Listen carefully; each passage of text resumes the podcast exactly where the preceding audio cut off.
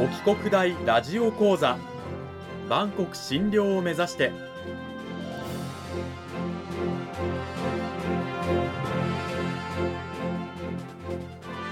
番組タイトルにある万国診療とは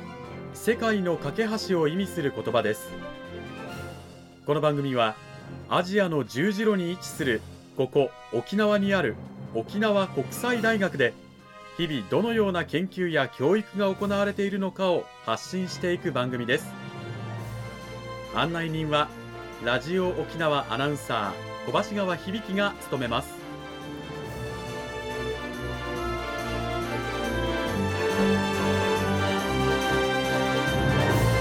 この番組は沖縄国際大学の提供でお送りします。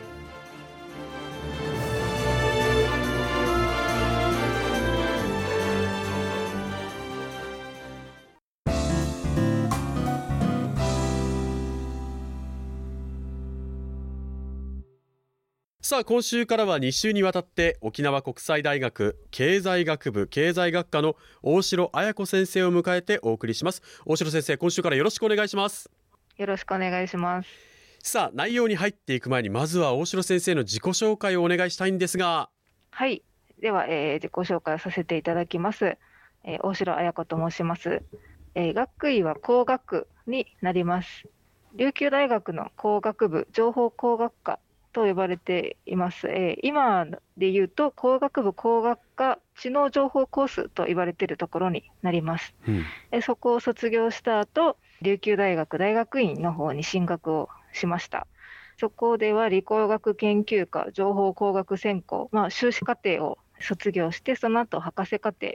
えー、総合知能工学専攻というところに入学をしました。うんまあ、この学科では4年次から博士課程を卒業するまで大体、えー、同じ研究室に所属することが多いんですけども、うん、私は4年次から大学院修士博士課程を出るまでずっと情報統計学研究室に所属をしておりました。うん、そしてですねその博士課程の学生の間にもですね、県内の、えー、まあ、沖縄国際大学もそうなんですけど、沖縄大学とか県内の複数の大学にて非常勤講師として、うん、えー、情報リテラシーとかデータベースの講義を担当しながら研究を続けてまいりました。うん、そしてですね、2015年から、えー、琉球大学大学院の医学研究科の方でですね、医学系研究の教育プログラムをマネジメントするお仕事をしておりまして、うん、えそこを経て、今年度2020年から沖縄国際大学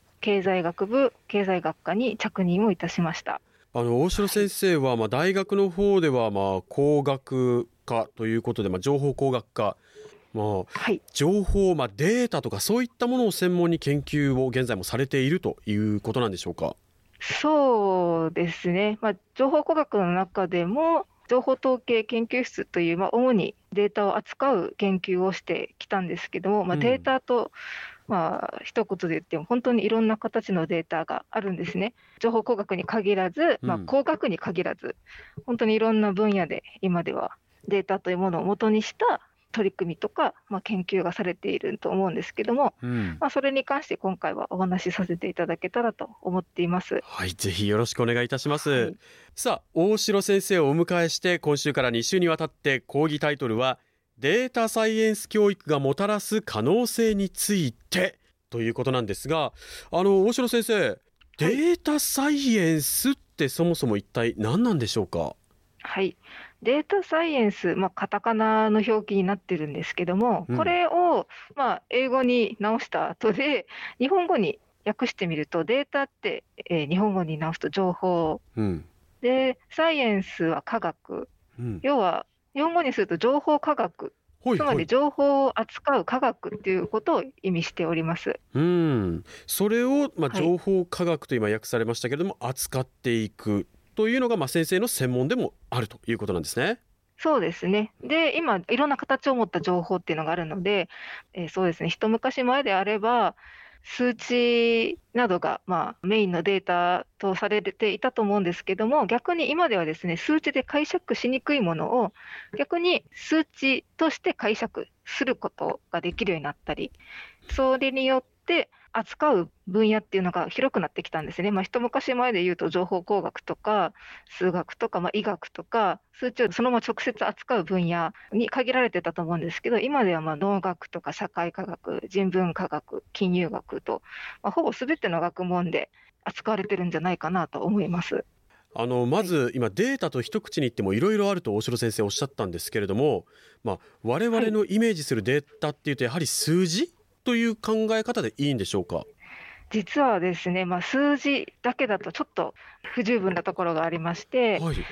はい、まあ、正式にといいますか、明確にはですね、情報の客観性があるものとか、あとは再現性のあるものを、まあ、総括してデータというふうに定められております。うん、ということは、数字じゃなくてもデータと言えるものはあるということですよね。そうですね。うん、はい。具体的にはあのどんなふうにこうなんですか数字も含めてですけれどもデータというものがあるんでしょうか？はい、そうですね。ここでじゃあいくつかまあ3つか4つぐらいのデータの形どういうものがあるかっていうものを紹介していきたいと思います。はい、まず1つ目はですね。えーまあ、身近なものにもなると思うんですけども私たち年に1回健康診断を受けると思うんですけども、うん、まあ、私たちのこう身体に関するデータが、例えば体重は何キロ、身長はどれくらい、あとは BMI がどれくらいとか出てくると思うんですけど、それがまず数字のデータですよね。これは実は、えーまあ、国内の、まあ、政府の政府統計の総合窓口っていうところがあって、そこで実は全国47都道府県の、例えば北海道だと、何歳から何歳の人がどれくらいいて、それで BMI の値がこれぐらいの値を持つ人が何人っていうのが、もうすごく細かい情報が全部載ってるページがあって、うん、まあ、こういう健康診断データを使って、例えば地方特性の分析、こういう地方の人はこういう BMI の値がある傾向にあるとか、なるほど。それによって、例えばこういう疾患になりやすいとか、地方特性の病気っていうものが明らかになってきたっていうことも、耳にされたこともあるかもしれません。なるほど。あの、例えばここの地方の方はよくお酒を飲む文化があるので、結構肝臓がとかの数値があまり良くない傾向があるとか。ああ、そういったことですよね。はいそうですね。じゃあちょっと数値じゃないデータを、えー、数値じゃないというか、ちょっと変わった形のデータを紹介したいと思います。うん、例えば DNA データ。はいはい、DNA と言いますと、私たちのこの生命に関する情報が全部組み込まれているものなんですけど、うん、DNA は A、C、G、T という4種類の、えー、文字がまあ、複雑にこう構成されているデータになるんですけども、うん、まあ、これが、えー、今、DNA データとしてテキストデータですね。うん、それを使って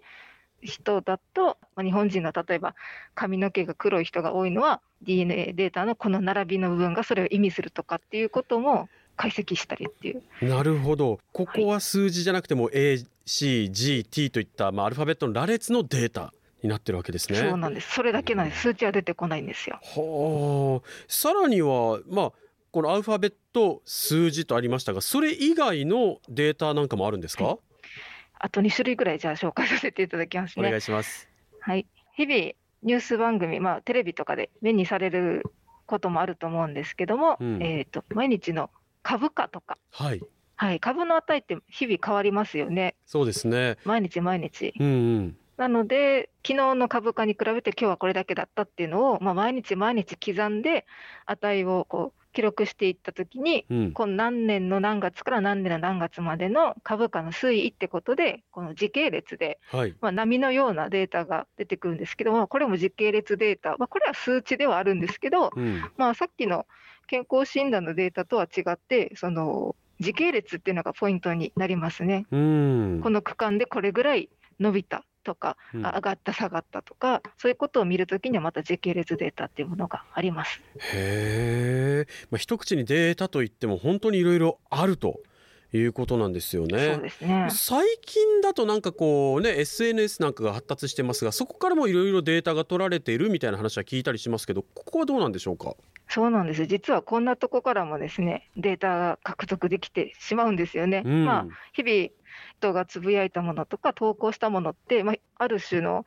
テキストデータ、文字データになるので、うんこれは先ほど紹介しました DNA データにちょっと近いと思うんですけども、はい。そこに数値は含まれないけれども、うん。まあ、ある意味こう、情報の客観性もあるしうん、再現性もあります。誰から見ても、この何時何分にこの人がつぶやいた文字データっていうことでデータとして捉えられるので、まあ、近年ではですね、こういうつぶやきを、こういうワードを含むようなつぶやきをする人は、こういう心理的傾向にあるとか、そういう発言データを解析することで、今、こういう状況に陥っている人が多いとか、うん。こういう考え方をする人が多いっていうのが、その全体的に見えてくるっていうのが、言葉のデータが取られていると。そうなんです。これを規模でまた数値に落とすっていうこともうん。不可能ではないと。はあ、実にこう、はいさまざまなこうデータというものがこう日々我々の生活の中では生まれ、そしてそれを収集し、はい処理している方々がいるということなんですそうね。ですね。で、それを扱うのがまあデータサイエンスということなんそうですよね。ですね。うん。はい。まあ、大城先生はそのデータサイエンスをね専門にされているということなんですけれどもじゃあ情報を収集し、まあ、処理してどう活用していくのかという話に関しては来週お伺いしていきたいと思います。大城先生来週もよろしくお願いいたします。はい、よろしくお願いします。今週は沖縄国際大学経済学部経済学科の大城彩子先生を迎えてお送りしましたさあ大城先生あの今週いろんなねデータに関するまずはあの基礎的な部分を話していただいたと思うんですがそれを踏まえた上で来週はどういったお話を聞かせていただけるんでしょうか？はい。まあ今日データの形にどんなものがあるかっていうことを紹介させていただいたので、それのまあ捉え方にどういうえー考え方があるかっていう事例をちょっと紹介させていただいて、うん。えーそれでその捉え方について、まあ、学ぶ必要があるっていうことになってくるんですけども、うん。まあ、そういうその捉え方を学ぶ、まあ、データサイエンスの人材育成に向けてうん。国がどういう取り組みをしているかっていうことをちょっと紹介させていただこうかと思います。